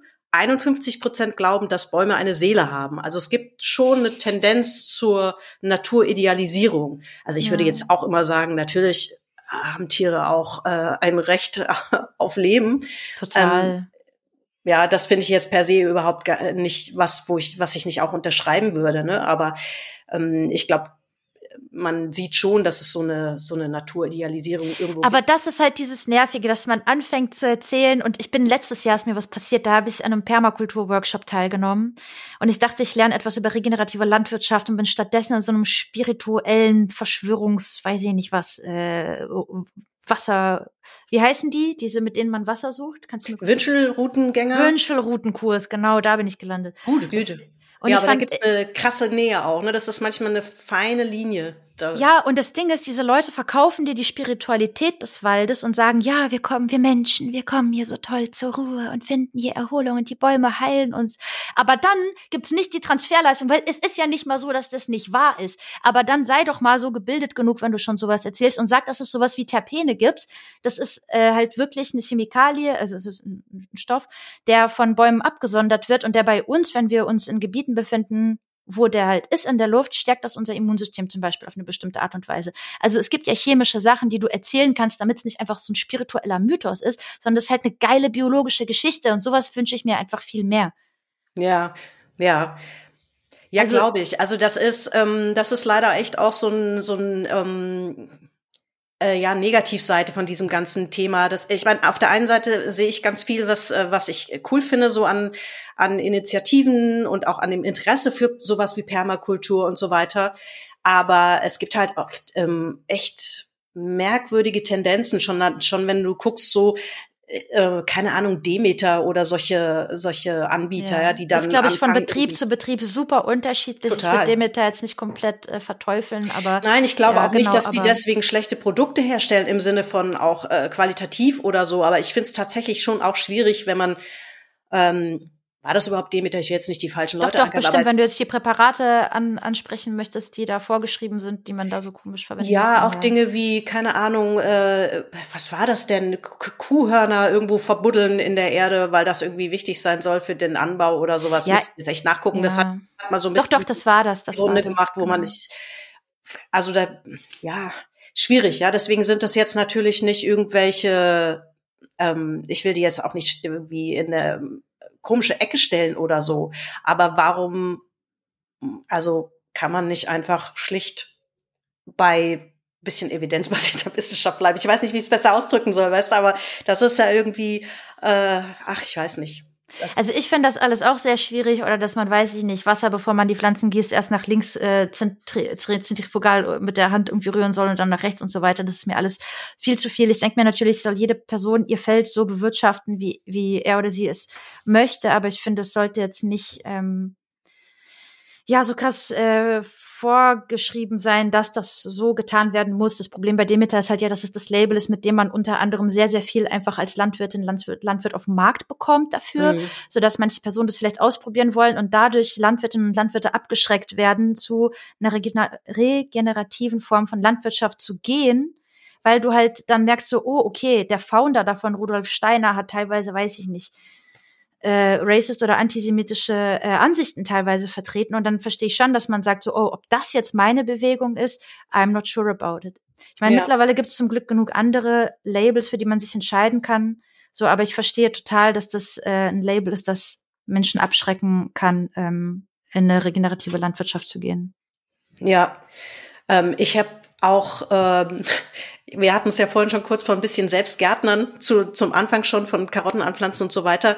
Ich versuche natürlich auch immer so ein bisschen im Garten, ich habe so ein paar Hochbeete, so ein bisschen was anzupflanzen, gar nicht, weil ich denke, ich könnte hier die Zombie-Apokalypse überleben. Das wird auf keinen Fall passieren aber weil das natürlich einfach auch Spaß macht. Also Voll. im Garten wurschteln und, und so, das ist einfach was, ähm, was mich dann oft runterbringt auch. Ne? Ja. Aber es ist faszinierend. Also es steht, glaube ich, irgendwie 200 zu 3 Natur gegen Valentina. also es ist wirklich so, ich meine natürlich, ich habe mir das eine oder andere Buch gekauft und auch mal angeguckt, aber natürlich denke ich dann immer, ach, ich lese das jetzt nicht zu Ende, ich mache einfach mal, um dann schwupps festzustellen, ja, oh, das hat ja mal gar nicht funktioniert. So, also ähm, ich habe letztes Jahr versucht, was habe ich denn da angepflanzt? Brokkoli, glaube ich. Oh, und äh, wie ist das? Das ist toll, wenn die nicht die Kohlweißlinge fressen. Oh, bös. Ja, ja und äh, dieses für dieses Jahr habe ich mir vorgenommen, wenn ich das nochmal mache, kaufe ich vielleicht mal so in, Insektennetze oder sowas, ja. Aber die haben alles niedergefressen. Ich habe extra ein Foto gemacht und habe das aufgehoben, weil ich gedacht habe, das könnte ich vielleicht, wenn wir diesen Podcast hier machen, wir wollten ihn ja eigentlich schon ein bisschen früher machen, das hat ja, ja. terminlich nicht geklappt. Ich habe schöne Bilder, wo ihr seht, dass Natur nicht euer Freund ist. Zwingend. Nee, absolut nicht. Und man muss halt irgendwie auch lernen, damit umzugehen. Und zur Natur gehört natürlich auch eine gewisse Form, jetzt nicht von uns zur Natur, sondern innerhalb der Natur auch von Grausamkeit irgendwie. Ja. Und das ist so ein bisschen. Ist grausam, mir den Brokkoli wegzufressen. Die bösen Kohlweißlinge. ja, also ich meine, ich, ähm, ich habe natürlich jetzt auch nicht hier mit, mit Gift oder irgendwas vorgesorgt. Ich renne dann los und kauf Nützlinge. Ich habe hier so kleine ja. Marienkäferchen aufgestellt äh, für, als ich Plattläuse hatte und sowas. Okay. Das hat auch tatsächlich ganz gut funktioniert. Bei den Kohlweißlingen ist es halt schwierig. Ja, die Raupen sieht man relativ spät erst, weil die sich natürlich schlau unter den Blättern verstecken und dann siehst du erst irgendwann keine Blätter mehr da. Oh ja, gut. Dann ja, habe ich gedacht, okay, wenn sie nur die Blätter fressen, dann äh, okay, vielleicht bleibt ja noch Brokkoli übrig, aber der sah nicht so richtig gut aus, muss ich sagen. Das äh, mache ich vielleicht dieses Jahr nicht nochmal. Hattest du mal geschaut, wie die Ursprungspflanze von Kohl aussah, weil Brokkoli ist ja quasi aus der Ursprungspflanze so gezüchtet, dass die Blütenstände und der Stamm am größten sind und dann gibt's so lauter andere Varianten wie jetzt Grünkohl, wo wir eher, glaube ich, auf Blätter gezüchtet haben und, äh, und so weiter. Hast du dir das mal angeschaut? Nee. Das ist eine richtig tolle Grafik. Ich musste dir mal schicken. Aber ich habe das, also hab sowieso, ich war jetzt in, im November in den USA und war da in einem Supermarkt und habe festgestellt, dass die zum Beispiel, was war's denn, ich glaube Rosenkohl, nicht ja. hier verkaufen. Also bei ja. uns kriegst du immer die einzelnen Rosenköhlchen und die verkaufen das aber als Stange, als ganze Stange. Geil, ich, ja. Da ist mir aufgefallen, so, oh Mann, ey Hirsch, du hast da tatsächlich noch nie nachgeguckt, wie das eigentlich wächst. ja. ja auch nicht besser als viele andere Leute. Ich sehe das im Supermarkt oder auf dem Markt, aber ja. ich habe mir noch nie an, angeguckt, wie diese Pflanze aussieht. Das ist ja das ist ein Riesenast mit lauter kleinen Dingern dran. Krass, also ihr müsst euch vorstellen, das ist halt so wie der wie die die Dicke vom unteren Teil des Stamms vom Brokkoli, den ihr vielleicht so kennt. Und das aber durchgehend so fett und da dran hängen ja. dann die Rosenkohlröschen. Das sieht schon faszinierend aus, finde ich. Ja, das ist so ein armdicker, armdickes Teil halt und dann rundrum hängen diese Rosenköhlchen da dran. So, auch da kann ich mal gucken, ob ich das Foto noch finde, was ich gemacht habe. Völlig fasziniert das im Supermarkt. Ja, bitte. Pack das in die Story. Ich finde aber diese, also viele Diskussionen rund um Natur sind super weit weg von dem, was was die Realität ist. Also sowohl von der Natur, aber auch halt von der Forschung fällt mir gerade noch ähm, auf, weil wir so über ja. Demeter und über wie sehen Pflanzen wirklich aus äh, sprechen. Zum Beispiel ist zum Beispiel ähm, genetische also GMO-Pflanzen und so und das, was wirklich Gentechnik an Pflanzen ist, da, das ist so eine emotional und inhaltlich falsch geführte Diskussion, auch seitens von sehr vielen Bioläden aus meiner Sicht in Deutschland. dass ich mich da überhaupt nicht mit identifizieren kann mit so einer Bewegung. Also auf der einen Seite steht natürlich die berechtigte Sorge, dass Konzerne sowas wie Patente auf bestimmte Pflanzen anmelden könnten und dass man dann abhängig von so einem Konzern, wie weiß ich nicht, Monsanto oder so ist, was total berechtigt ist. Auf der anderen Seite wird aber generell gegen alle genmanipulierten Pflanzen total gehatet, während das teilweise viel gezielter wäre, eine gezielte Genmanipulation mit einer Genschere, also mit CRISPR zum Beispiel, weiß nicht, ob äh, euch das ja. was sagt, ähm, anstatt so Mutationszüchtung zu machen. Beispiel, wenn du ein riesengroßes Maisfeld nimmst und das radioaktiv bestrahlst und dann schaust, okay, welche Mutanten kommen denn da draus, das ist keine Genmanipulation. Das zählt in Deutschland als Züchtung, als Mutationszüchtung. Und das, das ist scheinbar fein so. Warum argumentieren wir dann nicht auch gegen sowas, was vielleicht erstmal fragwürdig genauso wäre, anstatt zu sagen, okay, wir wissen, dieses Gen ist für diese Funktion zuständig und nur das tauschen wir aus. Bei einer Mutation weißt du halt nicht, welche Gene noch getauscht wurden, außer dass die Tomate jetzt groß ist zum Beispiel. Mhm. Deswegen ja. finde ich solche Sachen super schwierig, ja. Ja, die, die Debatte wird dann natürlich häufig sehr emotional geführt. Dann hast du auf der einen Seite ähm, natürlich vielleicht so eine Naturverklärung im Sinne von, lass die Natur einfach machen, die macht das schon. Aber wie gesagt, die Natur ist ja nicht per se äh, unser Freund, die, die, die sucht auch nicht nach einem Gleichgewicht, was ja oft gesagt wird, so im Sinne nee. von äh, Waage links, rechts oder so. Das ist sozusagen immer ein Ziehen und hin und her. Das ist eher wie so ein Tauziehen halt von einem System, was in sich natürlich irgendwie schon funktioniert und in das wir Menschen gelegentlich mal Scheiße reinkrätschen. Ja. Ähm, aber trotzdem kann man wahrscheinlich ist die Argumentation vielleicht oft zu sehr, okay, ihr dürft gar nicht eingreifen, die Natur macht es schon, oder wir, weiß ich nicht, wenn man Monsanto machen ließe, wäre wahrscheinlich aber auch keine gute Idee. Nee, das, glaub, ich glaube nicht. hey, mach mal. Ja. So, das ist, ja, und irgendwie wäre es natürlich schön, man fände da die, die viel zitierte Mitte. Ja, voll, ja, genau. Schwierig zu sein. Wie kriegen wir denn jetzt die Kurve? Ich habe mir Wohin denn? Was ist denn dein nächstes Thema? ich habe, ich gucke jetzt gerade mal, ob ich irgendwas noch ausgelassen habe, ähm, was ich vielleicht erwähnen wollte. Ich habe ähm, ich habe mir Musik so als losen Punkt aufgeschrieben, weil ich dachte so, ähm, aber ohne dass ich da jetzt eine konkrete Frage dran hätte oder so. Aber ich habe mir überlegt, was sind denn Orte, wo man sich gerne aufhält in der Natur? Und tatsächlich, wenn man gerne auf Festivals geht oder so, Festivals zelebrieren natürlich auch gerne den Ort. Das fand ich irgendwie als, als Gedanken einfach spannend und wollte ich jetzt hier einfach nur mal noch mit reingeben. Also zum ja. Beispiel sowas wie Wacken gibt natürlich noch viele andere, aber Wacken war ich halt zufällig schon mal, ist natürlich schon was, was irgendwie auch ein bisschen dieses Kuhkaff und den Acker zelebriert. Ist das so? Aber was hat der mit Natur zu tun? Das hat eigentlich nicht so viel mit Natur zu tun. Das, das ist natürlich, das ist richtig, ähm, aber das finde ich halt dieses ähm, interessante Spannungsfeld, was da aufgemacht wird. Das ist auf der einen Seite, ähm, da findet das ganze Jahr nicht viel statt. Ja. Und das wird als ländliche, ländliche Natur so ein bisschen inszeniert, wo ja. dann aber natürlich eine Horde an Menschen herfällt, wo dann, ich will gar nicht wissen, wie der Acker hinterher aussieht, natürlich da, ne? Weil das ist nicht natürlich gut. eine gigantische Maschinerie, die darüber hin herfällt. Das hat natürlich dann mit Natur nicht mehr wirklich viel zu tun. Obwohl man, das muss man vielleicht der Fairness auch halber sagen, viele Festivals natürlich schon sich damit inzwischen auseinandersetzen, wie kann man es ein bisschen nachhaltiger gestalten. Ja. Aber es bleibt natürlich nicht aus, wenn irgendwie, keine Ahnung, was geht da hin? Ich glaube, so 300.000 Menschen oder so ähm, nicht mehr? Ist Wacken nicht noch größer? Ist Wacken nicht so Southside-Größe? Nicht? Ja, also auf jeden Fall, äh, lass uns sagen, sechsstellig. Ja. auf dünnes Eis zu geraten. Ist natürlich klar, das kann man nicht so nachhaltig gestalten, äh, dass das nicht irgendwie vielleicht einen Impact hat oder so. Gut, das sind drei oder vier Tage im Jahr oder so. Aber ich fand es noch als Gedanken irgendwie ganz spannend, dass, dass das irgendwie ein bisschen ein, ein Naturort so äh, zelebriert. Es gibt in England ein paar Festivals, die das äh, stärker noch machen. Wacken ja. sicherlich nicht so auf dem Zettel, aber ähm, das waren so Festivals, die ich wirklich, von denen ich noch nie gehört hatte, die das, die das machen. Also Wacken, also deutsche Festivals, äh, egal ob man jetzt ein Wacken Rock am Ring oder ein Southside, also auf Wacken war ich nicht, aber auf vielen anderen in Deutschland. Und die, die, die verbinde ich tatsächlich nicht mit Natur so. Also das ist halt einfach wirklich, wie du sagst, für mich mehr so ein Acker und da sehe ich auch nichts Lebendiges oder nichts, was ich damit mit Natur erleben verbinden würde. Ganz nett war das Sigget in, in Budapest, weil das einfach auf so einer Donauinsel, glaube ich, stattfindet und dort die Areale halt relativ klar voneinander abgegrenzt sind und man teilweise wirklich im Wäldchen campt, unter Bäumen und so. Also da darfst du, glaube ich, oder durftest, als wir da noch waren, dann jetzt, ich weiß nicht, wie das nach der Pandemie jetzt ist, deine Zelte wirklich überall aufstellen auf dem Gelände. Ist ganz witzig. Da gibt es jetzt nicht so ganz klar, glaube ich, getrennte äh, Bereiche wie in Deutschland. Okay, das ist die Party-Area, das ist die Wohn-Area. Und da kannst du halt wirklich direkt so am Wasser campen. Ähm, genau, ist nochmal was anderes. Aber so richtig, mhm. ich habe gerade überlegt, dieses, äh, wie, wie heißt das denn? Das Full Force zum Beispiel, das findet ja auch da direkt am Wasser statt, aber da hast du halt die riesen Kohlebagger zum Beispiel noch. Das ist. Mhm.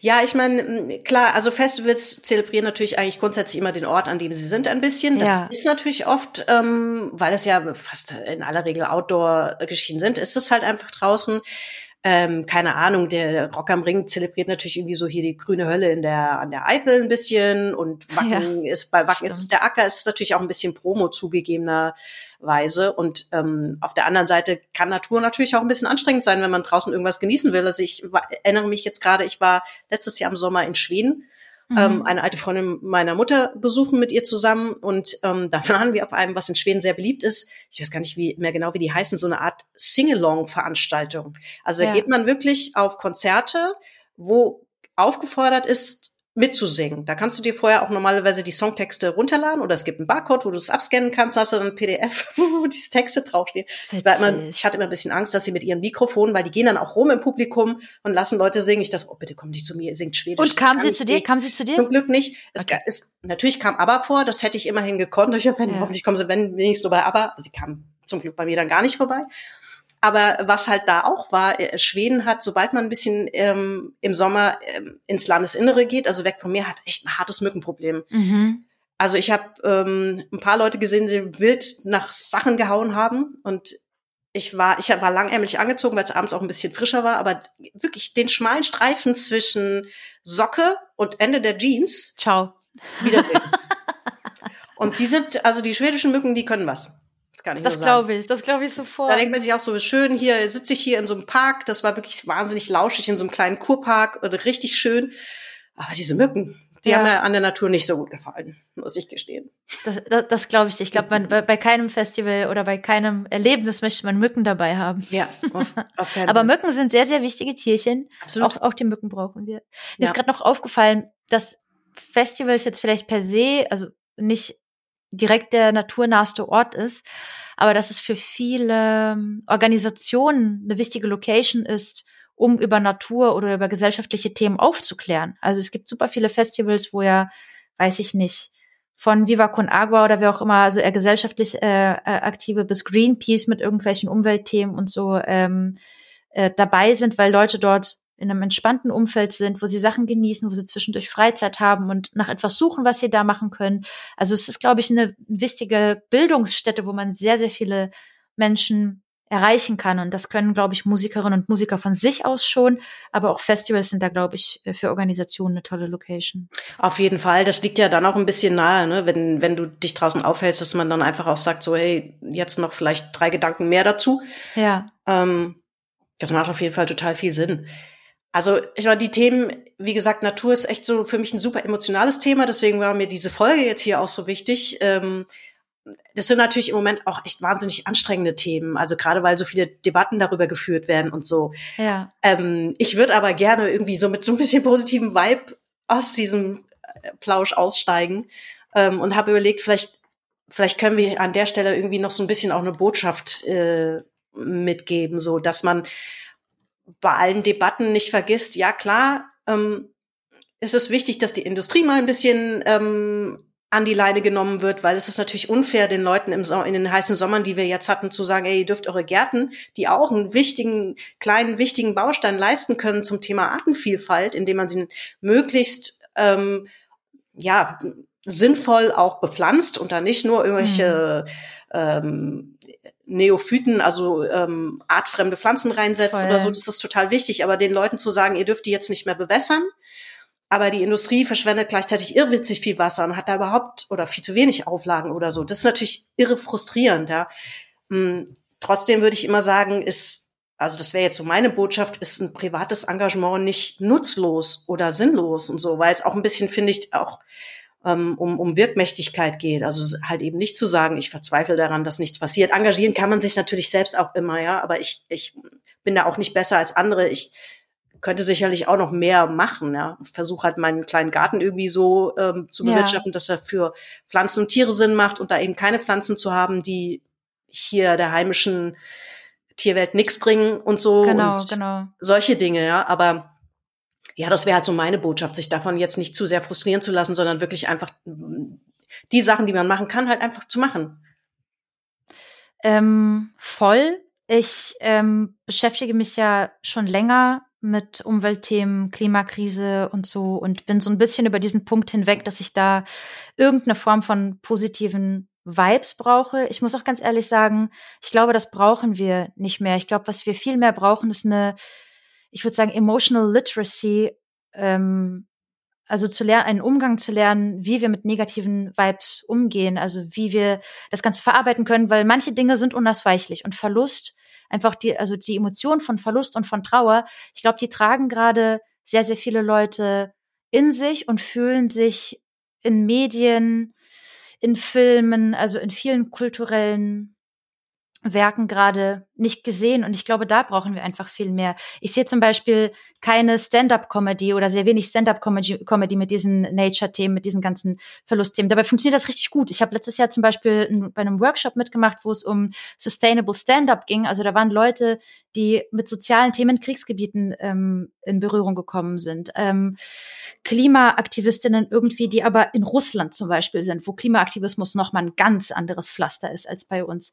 Und dort hat sich mir einfach eine ganz andere Art eröffnet, diesem ganzen Thema zu begehen. Es geht nicht darum, unbedingt die ganze Zeit Positive Topics, Positive Vibes und sowas zu haben. Es geht darum, einen anderen Umgang damit zu finden und nicht einen Punch-up mit äh, die da oben oder umgekehrt, äh, wieso kaufst du noch Fleisch? ich habe das Gefühl, wir sind so von ganz vielen Diskussionen umgeben, die so, so viel, super viel Spannung enthalten und super wenig Auseinandersetzung mit einem selbst. Was macht das denn mit mir selbst? Was passiert mhm. eigentlich in mir? Und dafür nehmen wir uns nicht den Raum. Und ich glaube, dass das aber auch sehr wholesome sein kann, eben diese negativeren Vibes, die das hat, einfach zuzulassen und damit einfach konstruktiv einfach umzugehen. Also ja ich meine, auch rein journalistisch gesehen ist es jetzt nicht effizient, den Leuten die ganze Zeit irgendwie zu sagen, oh ja, das ist cool, das ist cool, da haben wir eine Lösung, da haben wir eine Lösung, aber politisch passiert dann zum Beispiel nichts. Es ist super wichtig, Sachen realistisch darzustellen. Was denn sonst haben wir eine Ermüdung, eine emotionale mhm. Ermüdung, weil die Leute denken, oh mein Gott, die Klimakrise kommt. Dann hast du aber immer Sachen, wo du sagst, das ist richtig geil, und dann hast du aber das nächste Ergebnis, es hat mal wieder zu nichts geführt. ja, das meine ich ja, so diese Ermüdung, ähm, dass das ich habe ja natürlich auch äh, arbeitsmäßig viel mit, mit so Wissenschaftsthemen zu tun. Ne? Ja. Und das ist natürlich oft sehr problembezogen. Ähm, man kann jetzt natürlich nicht hergehen und das Gegenteil machen und, und äh, also Stichwort Constructive Journalism, dass man jetzt irgendwie auch genau. äh, was Positives vermittelt, das finde ich schon alles auch okay, aber es darf Total. natürlich dann auch nicht ins andere Extrem kippen oder so. Ich habe nur manchmal das Gefühl, dass Leute sich so frustrieren lassen, dass sie dann hinterher sagen, ja, hilft ja eh alles nix. Und davon würde ich eigentlich nur gerne weg. Also das ist die Botschaft, ah. die ich ah. an der Stelle vielleicht mitgeben will. So lasst euch bitte nicht frustrieren, äh, so nach Motto, ich mache gar nichts oder ich ähm, ich, sich über die Decke über den Kopf zu ziehen und mal zu sagen, ey, ich gucke heute keine Nachrichten, ich will nee. auch, ich will jetzt nicht unbedingt den nächsten neuen Klimareport lesen. Das ist völlig in Ordnung. Ja. Ich, ich will nur darauf hinaus, dass die Leute sich nicht frustrieren lassen, vielleicht die Dinge zu machen, die sie im Alltag machen können. So. Nee, macht das, aber passt da auf euch auf. Macht da, wie gesagt, eure Range wirklich etwas dagegen als Einzelperson zu tun, ist begrenzt. Also unterscheidet zwischen sinnvoller didaktischer Arbeit, die euch eine Handlungsfähigkeit gibt und die euch beflügelt. Das ist total wichtig, wie zum Beispiel deinen Garten so zu gestalten, dass du sagst, okay, das ist was, was ich vertreten kann. Damit fühle ich mich wohl. Ich möchte irgendwelche Vögelchen hier haben. Das ist alles nachvollziehbar. Aber ich glaube, nebenher nutzt dieses Momentum dann auch, was ihr daraus generiert und Geht raus und sprecht mit anderen Leuten, die so äh, denken wie ihr. Geht zum Beispiel, jetzt gerade ist ja eine Zeit, ähm, die sehr geprägt von Demos ist und das ist auch super wichtig zu sehen. Ich bin damit nicht alleine.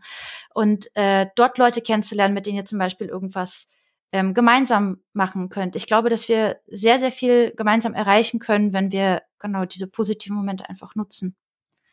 Ja. Also mir hilft das total, in ganz ja. vielen Gruppen zu sein. Ich äh, versuche äh, mitzulesen, was passiert im Netzwerk Klimajournalismus. Ich versuche zu schauen, was machen Fridays for Future. Ich versuche einfach Videos über dieses Thema zu machen, die aufklären und das Ganze hilft aus der Ohnmacht raus. Ich glaube, je mehr man macht, desto weniger empfindet man die Situation als eine Ohnmachtssituation. Ähm, und auf der anderen Seite, je mehr man nur konsumiert, ohne ins Handeln zu gehen, desto mehr fühlt man sich davon erschlagen. Und ich verstehe total, dass dieser erste Punkt zu sagen, ich gehe jetzt ins Handeln und ich tue jetzt egal was. Guck mal, dieser Stand-up-Comedy-Workshop hat auf den ersten Blick jetzt nichts mit direkt mit einer, weiß ich nicht, ich habe jetzt nicht direkt Moor gerettet, indem ich Stand-up-Comedy gemacht habe. Aber es hat mir nochmal eine ganz andere Art gezeigt, zum einen damit umzugehen und zum anderen, weil ich halt zwei, weiß ich nicht, acht Wochen lang in der Gruppe von sechs anderen Personen, die diese Themen auch betreffen. Und das ist so, so wertvoll, sich da zusammen auszutauschen sich da nicht alleine zu fühlen. Total. Und ich ähm, will vor allen Dingen auch sagen, weil ich meine, manchmal ist es, ja so, ist es natürlich so, dass man dann auch sich schnell an den, an den Pranger gestellt fühlt, so Motto, ja, nur weil du da jetzt in diesem teuren Unverpacktladen einkaufst oder äh, letztes Wochenende Müll einsammeln gegangen bist oder so. Es geht nicht darum, dass man sich damit über andere stellt. Es geht, mir geht es wirklich darum, ähm, dass ich Leuten gerne mitgeben würde, das, was du jetzt auch schon gesagt hast, so geht ins Handeln, lasst euch nicht frustrieren davon. Ähm, dass, dass das vielleicht nur ein kleiner Baustein ist. Das ist erstmal nicht das Entscheidende, sondern ihr könnt ja euer Engagement jederzeit auch ausweiten und gucken, wo ihr da, wo ihr da landet. Aber ähm, niemand ist jetzt verurteilt dazu, äh, sich hinzusetzen und zu sagen, das ist alles eine Katastrophe und ich kann nichts machen. Das geht Voll. schon.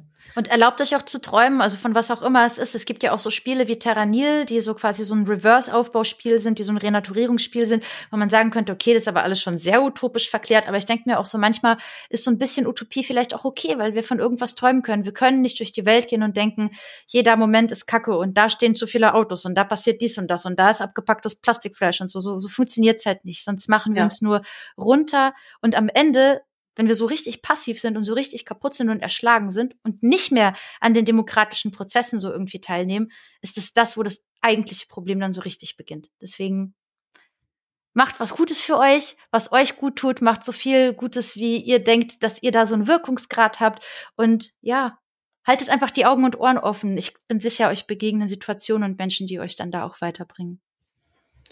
Wunderbar. Dann würde ich sagen, können wir jetzt an der Stelle vielleicht noch kurz ein paar Tipps und Empfehlungen abgeben. Ich habe viel zu viel aufgeschrieben. Ich werde mich jetzt, jetzt just in diesem Moment entscheiden und die anderen Tipps, die ich so noch habe ah. oder Empfehlungen, schmeiße ich einfach in die Show Notes. Ähm, willst du zuerst? Nee, du. Okay. Gut, ich habe mich entschieden, als äh, wirklich absoluten Tipp oder Empfehlung abzugeben, das Buch Anstiftung zum gärtnerischen Ungehorsam. Uh. Es ist wirklich ein wahnsinnig unterhaltsames Buch ähm, von einer Autorin, die schreibt auch für die Riff Reporter zum Beispiel. Ach, sehr gut. Ähm, die heißt Christiane Habermalz. Ich verlinke das natürlich in den Show Notes.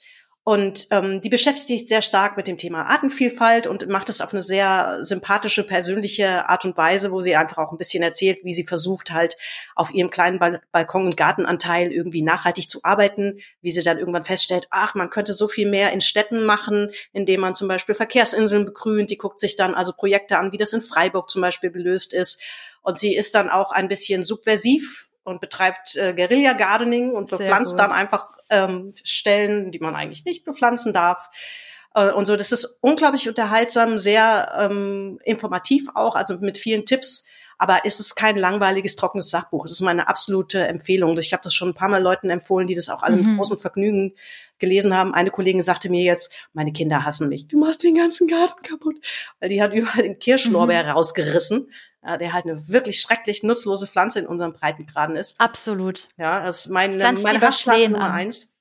Sehr gut. Ist der Kirschlorbeer. Gibt's bei uns zum Glück auch nicht, aber ähm, den hat sie dann, nachdem ich ihr dieses Buch empfohlen hat, überall rausgerissen und äh, was anderes gepflanzt. Und so und ihre etwas kleineren Kinder noch, die waren natürlich ein bisschen überrollt von dem äh, Werf, mit dem ihre Mutter dann durch den Garten gepflügt ist. So. Mhm. Aber das wäre meine Empfehlung hier zum Ausstieg. Oh, warte kurz. Ich guck kurz äh, ins Bücherregal hinter mir, weil ich habe tatsächlich vergessen, mir ein Buch rauszusuchen. Oh. Okay, ich habe doch mehrere. Siehst du? Also ich, ich muss kurz, um den Autor zu, zu finden. Ich hole das mal kurz. Ja, mach mal. Krieg ich jetzt ein Schlückchen Tee.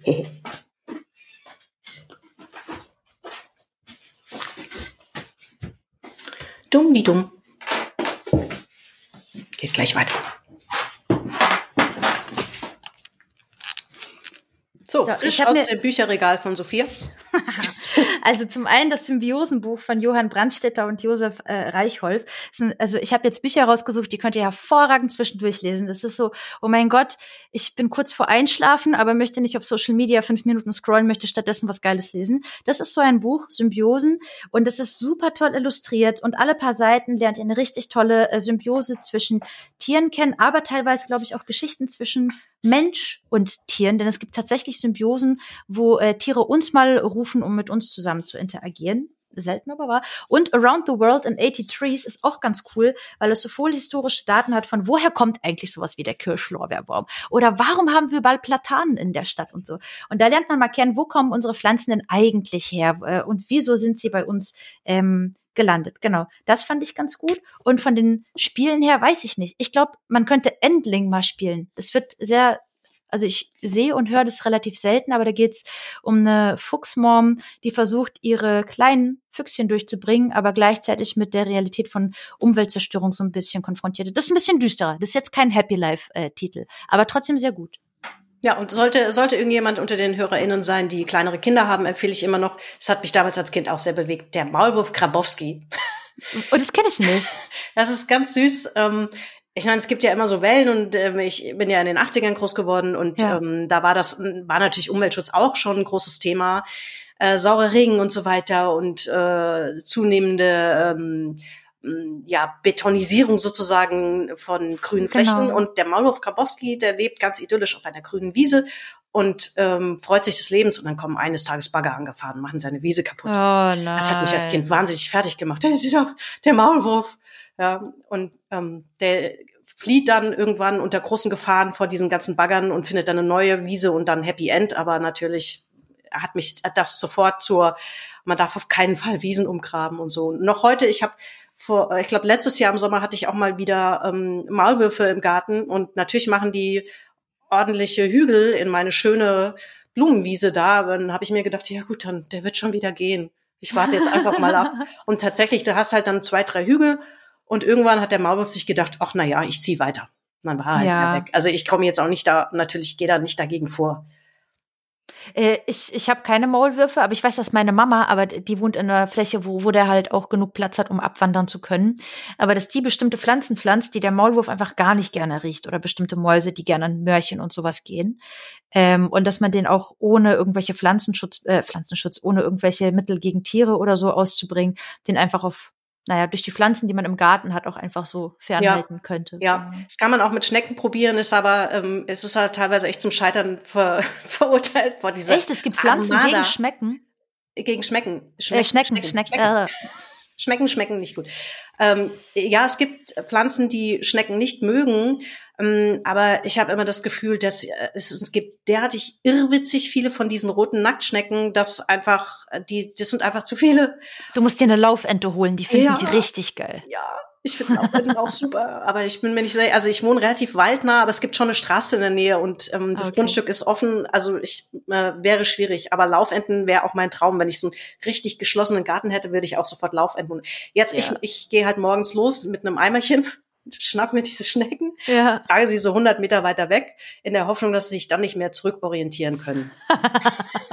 ich habe mal irgendwo gelesen, so ab 100 Meter würde das funktionieren. Ich weiß nicht, ob es stimmt, da ich habe das nicht nochmal nachrecherchiert. Oh, das wäre so witzig. Äh, wir können so ein GPS in dann so eine Schnecke kleben und mal gucken, ob die sich noch zurückorientiert. Denkst du, nee, bei Valentina war es schon am geilsten. Was mache ich hier eigentlich? Ich kriege jetzt zurück. Der Garten hier ist sehr hässlich, das ist überhaupt nichts Leckeres. Ich gehe wieder zurück, da wo ich war. Wo sind die Hochbeete bei denen? Ich noch ja. Okay, ja, da sind wir jetzt äh, am Ende von diesem ein bisschen äh, aufgepusteten eine Stunde, die ich dir verkauft habe, die ich dich hier belästige, ähm, Ach. angelangt. Ist ein bisschen länger geworden, aber ich könnte über das Thema einfach auch wahnsinnig lange reden. Ich finde, da gibt es einfach viele schöne Geschichten. Total. Also wir haben auch nicht alle meine Notizen ausgeschöpft. Man hätte da auf jeden Fall noch länger drüber reden können. Aber it's ja. fine, it's fine. Ja, aber wir empfehlen natürlich auch deine Kanäle, die wir auch verlinken, wo man sich auch über die Themen noch weiter informieren kann. Und ähm, ansonsten sage ich an dieser Stelle jetzt erstmal vielen Dank, dass du dir Zeit genommen hast. Das gebe ich gerne zurück. Danke auch für deine ganze Vorbereitung und so. Es hat sehr viel Spaß gemacht. Mir auch. Und dann drücke ich an dieser Stelle jetzt erstmal auf Stopp, bevor ich mich dann gleich wieder bei den Menschen mit dem üblichen Schlusskommentar melde. So, zack, da bin ich schon wieder mit dem Schlusskommentar. Nachzureichen haben wir den Namen der Schauspielerin aus Avatar. Das war Zoe Saldana, die ihr mit ziemlicher Sicherheit als Gamora aus dem Marvel-Universum kennt. Ansonsten findet ihr wie immer die wichtigsten Quellen und unseren bunten Strauß, no pun intended, an Empfehlungen in den Shownotes verlinkt. Diese Ausgabe ist mal wieder ein kleines bisschen länger geworden, aber ich hoffe, sie hat euch auch wie sonst immer gut unterhalten, informiert und inspiriert. Und jetzt raus mit euch in die Natur. Macht's gut, bis bald. Keep on planting. Outtakes. Das ist ein wirklich richtig langweiliger Text. Wer hat den denn geschrieben? Oh, das war ich. Egal. Der Klimawandel und der dramatische Rückgang der Artenvielfalt sind die Works Görgel. Natur war und ist ein Rückzug, Rückzugsort. Ihr wisst schon, Rückzugsort. Und jetzt raus mit euch ins Grüne, in die Natur. Bis, ins, ins Grüne. Euler, wir haben Februar. Ins Grüne.